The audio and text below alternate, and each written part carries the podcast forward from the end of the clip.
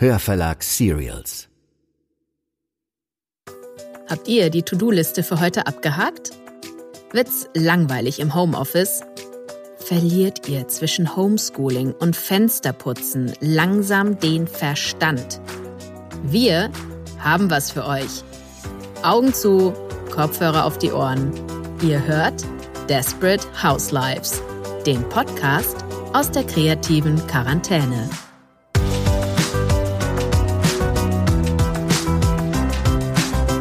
Das ist Folge 10 mit Oliver Rohrbeck. Leute, hier ist Anna. Mittlerweile in Quarantänewoche Nummer 8. Time flies when you're having fun. Und wir hoffen, dass wir euch mit der letzten Folge die Zeit gut vertreiben konnten. Ratet ihr noch, welche Hollywood-Stars und Sternchen wir euch nach Hause geschickt haben? Zugegeben, manche Schnipsel waren wirklich schwer, aber ihr schafft das. Ihr könnt eure Lösungsvorschläge noch bis zum 1. Mai schicken.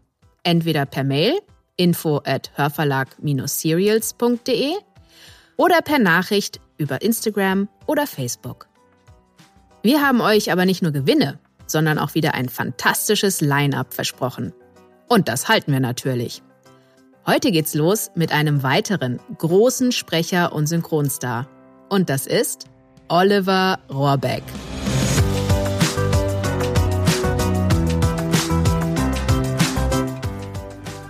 Oliver kennt natürlich jeder, der schon als Kind unter der Bettdecke die drei Fragezeichen gehört hat. In diesem Trio Infernale ist er der spitzfindige Justus Jonas. Die drei Fragezeichen, aka Oliver, Andreas Fröhlich und Jens Wawritschek, wären eigentlich gerade mit ihrem Live-Hörspiel auf Tournee. Dabei füllen sie sonst riesige Hallen und liefern eine großartige Bühnenshow. Und da sagt mal einer, dass man als Hörbuch- und Hörspielsprecher nur im Studio sitzt und keinen Applaus erntet. Oliver ist aber nicht nur Mitglied in der berühmtesten Detektiv-Boyband der Welt, nein, er ist auch Schauspieler, Synchronsprecher, Dialogregisseur und Dialogbuchautor. Außerdem ist er Gründer und Geschäftsführer des Hörspiellabels Lauscher Lounge, eines der absoluten Schwergewichte in der deutschen Hörbuchszene. Also ein echtes Multitalent. Die wichtigste Auszeichnung seines Lebens hat er aber lange vor seiner Karriere erhalten, nämlich im Jahr 1977, im zarten Alter von zwölf Jahren. Da war Oliver Bundessieger beim deutschen Vorlesewettbewerb. Könnt ihr euch noch an eure vernuschelte Darbietung von damals erinnern? Also meine war jedenfalls grottenschlecht. Wie gut, dass ich nun diesen Podcast hoste. Oliver wird euch nun exklusiv sein Desperate House Life und die Studioarbeit schildern. Und ich muss sagen, er schlägt sich ganz gut im Lockdown. Oder? Gute Unterhaltung.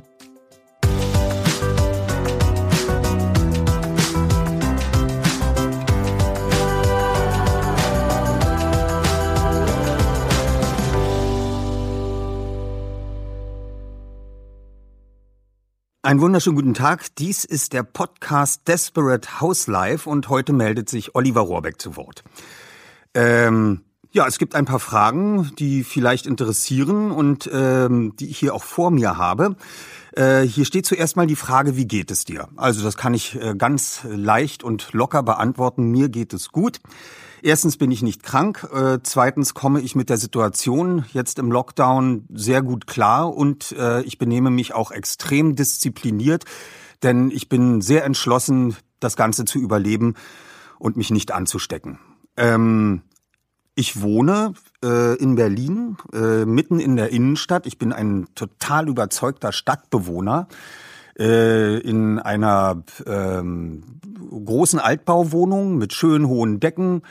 Sehe, wenn ich aus dem Fenster gucke, eine recht belebte Straße mit äh, immer noch, finde für meine Verhältnisse viel zu viel Verkehr.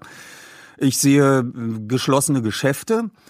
Ähm, ich habe mich in meiner Wohnung gut eingerichtet. Dort lebe ich gemeinsam mit meiner Freundin und äh, Lebenspartnerin. Also wir haben uns als äh, Hausstand zu zweit eingerichtet, leben dort seit sechs Jahren zusammen. Jetzt im Moment kommt natürlich niemand zu Besuch, kommt auch niemand rein. Wir würden auch niemand reinlassen. Wir betrachten äh, unsere Wohnung als unseren Schutzraum. Also wenn man sonst mal in normalen Zeiten drei Tage am Stück nur in der Wohnung war, was ich allerdings ähm, ehrlich gesagt manchmal ganz gerne tue, denn eigentlich bin ich ja ständig alle drei, vier Tage auf irgendeiner Veranstaltung oder unterwegs äh, in einer anderen Stadt und äh, bin im Hotel. Ich habe äh, übernachte sonst im Jahr an über 120 Tagen beruflich schon in Hotels.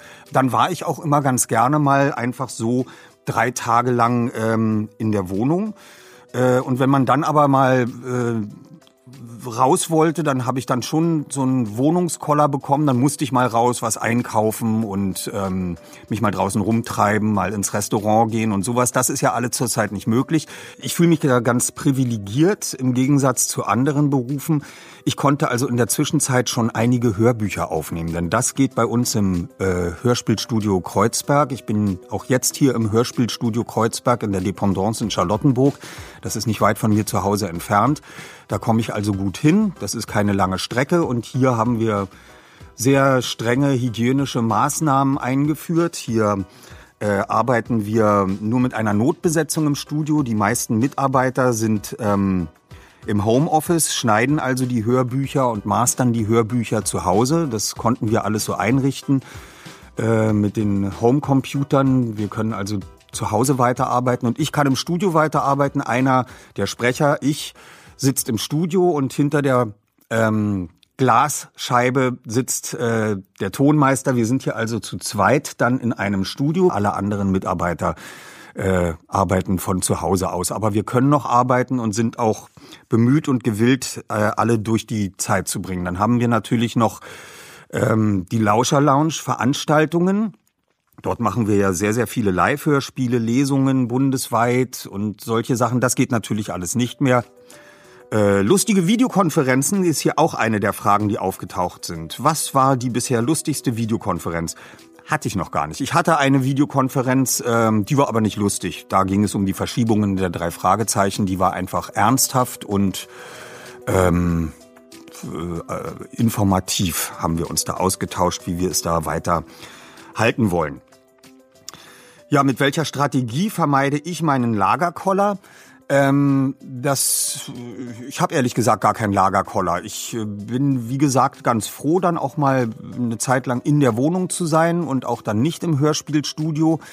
Ähm, ich äh, habe immer noch genug zu tun. Ich ähm, habe von Anfang an, also gleich als die ganze Sache Anfang März losging, gesagt, wir brauchen da weiterhin äh, unseren normalen Rhythmus. Wir wollen also nicht den ganzen Tag, wenn wir zu Hause sind, äh, in einer Schnuffelhose herumrennen ähm, und uns gehen lassen und nur Spiele daddeln. Das bin ich sowieso nicht der Typ dafür, sondern wir ähm, stehen wie gewohnt auf. Nur nicht gerade um sieben. Ich bin gerne ein Langschläfer, das kann ich hiermit gerne verraten. Also ich äh, schlafe gern bis neun und ähm, dann stehen wir aber auf und machen uns zurecht, ziehen uns normale Sachen an und äh, meine Freundin kann auch zu Hause arbeiten, die macht Übersetzungen für Filme äh, aus dem Englischen ins Deutsche und auch sie ist fleißig dabei und kann Gott sei Dank ihren Beruf weiter ausüben, ähm, so dass wir auch nicht beide auf äh, Hilfen angewiesen sind. Wir können uns über Wasser halten und das ist natürlich eine sehr angenehme Erfahrung. Äh, was wir aber machen, wir machen uns wie gesagt Listen und überlegen uns, was wir kochen möchten. Und da wir beide sehr leidenschaftliche Köche sind, äh, haben wir jetzt in dieser Zeit, da wir eben viel mehr zu Hause sind als während der Zeit mit den Veranstaltungen, schon wieder sehr, sehr schöne Sachen gekocht und ausprobiert, die wir eigentlich noch gar nicht gekocht haben. Ähm, hier steht noch eine Frage, wofür bist du dankbar?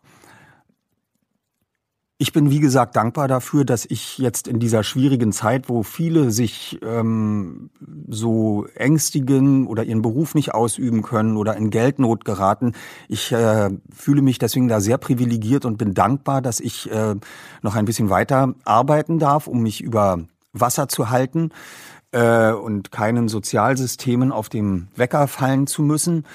Ähm, Ich bin dankbar, dass wir im Moment äh, jetzt äh, keine kleinen Kinder im Homeoffice haben, denn das würde die ganze Sache natürlich extrem erschweren.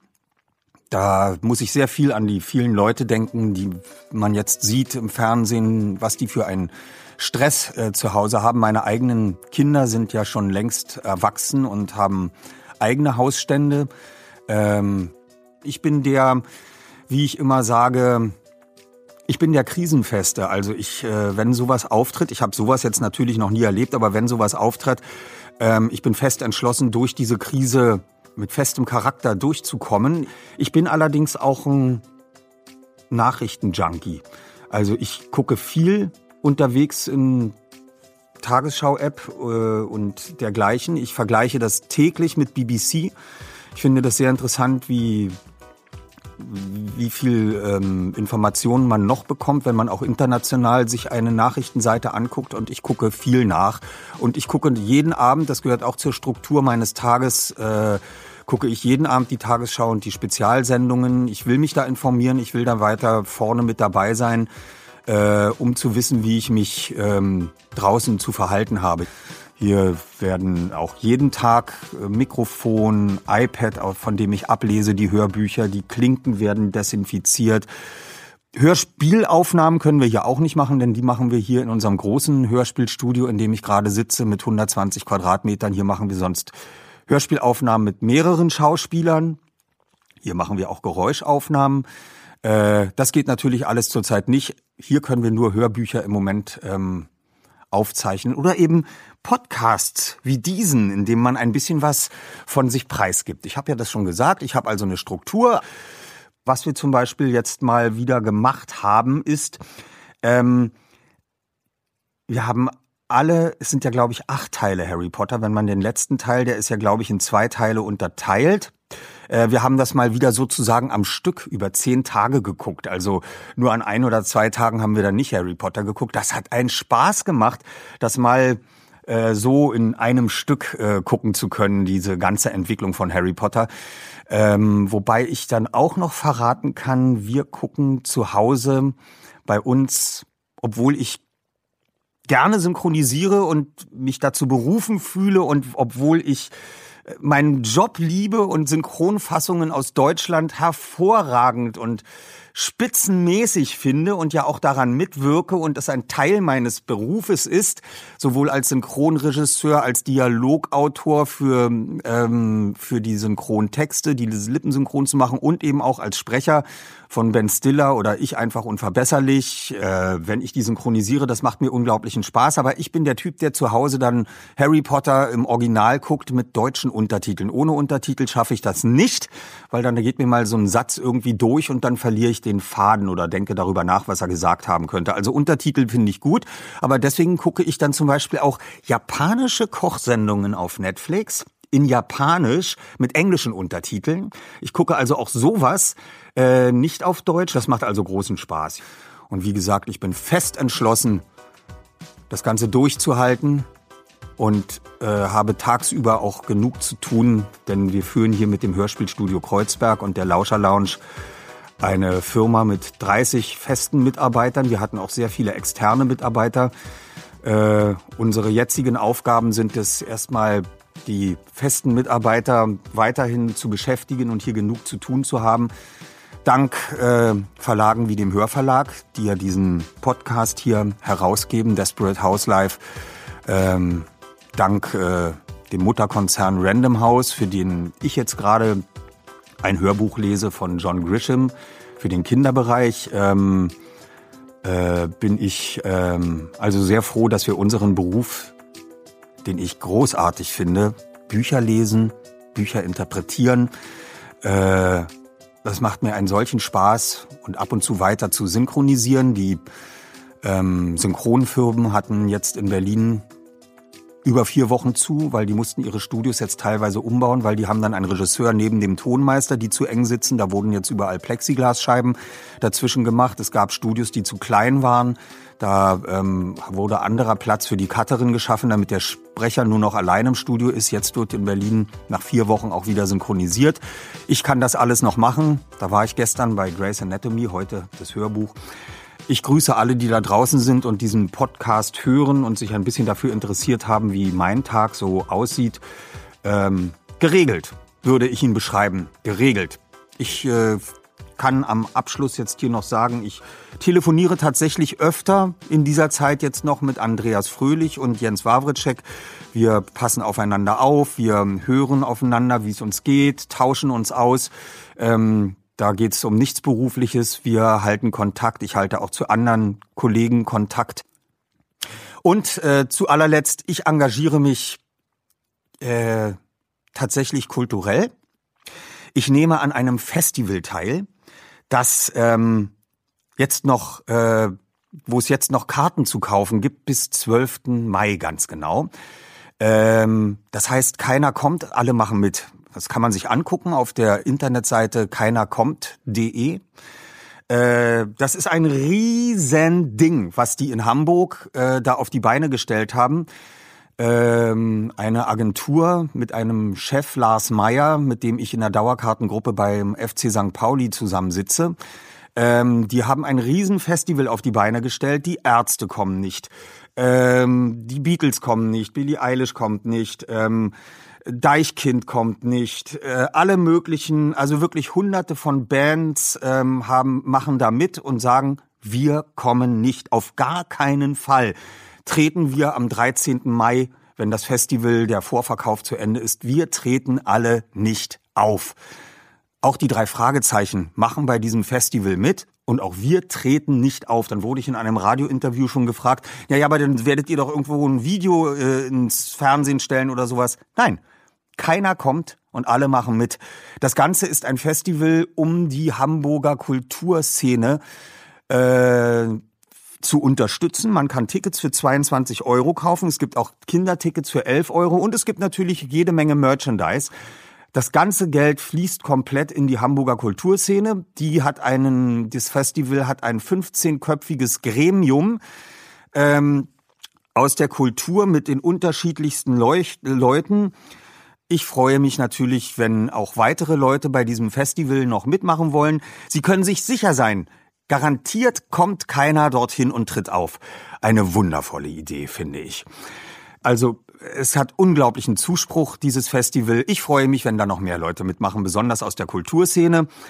Äh, irgendwas muss man machen, um danach auch wieder allen auf die Beine zu helfen, denn Kultur, und das sage ich ganz bewusst an dieser Stelle in diesem Podcast Desperate House Life, ist systemrelevant. Wir brauchen Kultur, wir brauchen kreative Gedanken und deshalb will ich bei sowas mitmachen. Ich danke allen fürs Zuhören. Ich grüße alle da draußen. Ich freue mich, wenn wir wieder Live-Veranstaltungen machen können und ich live vor Publikum auftreten kann, um euch alle mal live, mal nicht live wiederzusehen. Ich freue mich, wenn ihr weiterhin ähm, Hörbücher hört und euch die Zeit vertreibt wenn ihr spannende Geschichten hört, wenn ihr Podcasts hört. Ich finde, es gibt unglaublich viel in dieser kreativen Welt, was man alles machen kann, was man alles äh, sich ablenken kann. Nur wichtig ist, bleibt weiter diszipliniert, äh, kommt niemandem zu nahe, fasst euch nicht ins Gesicht, wenn ihr unterwegs seid, auch wenn es juckt. Das tut es immer, wenn man weiß, man darf sich jetzt nicht ins Gesicht fassen, dann juckt sofort. Das ist wurscht. Finger weg. Also, viel, viel Spaß, viele liebe Grüße, bis bald. Euer Oliver.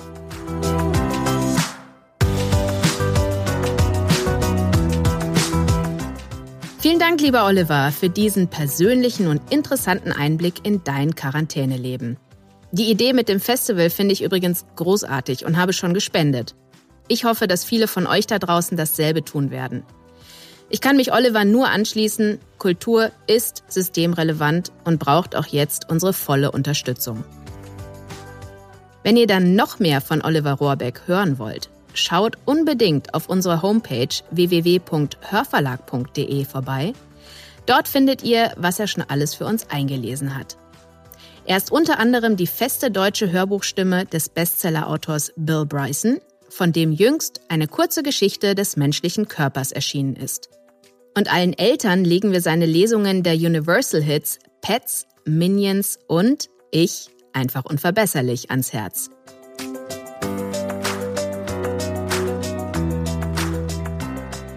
Das war's schon wieder für heute. Am Donnerstag könnt ihr euch auf die Synchron- und Hörbuchlegende David Nathan freuen, der uns mitnimmt in seine Küche. Klingt komisch, ist es aber auch. Bis dahin, passt gut auf euch auf.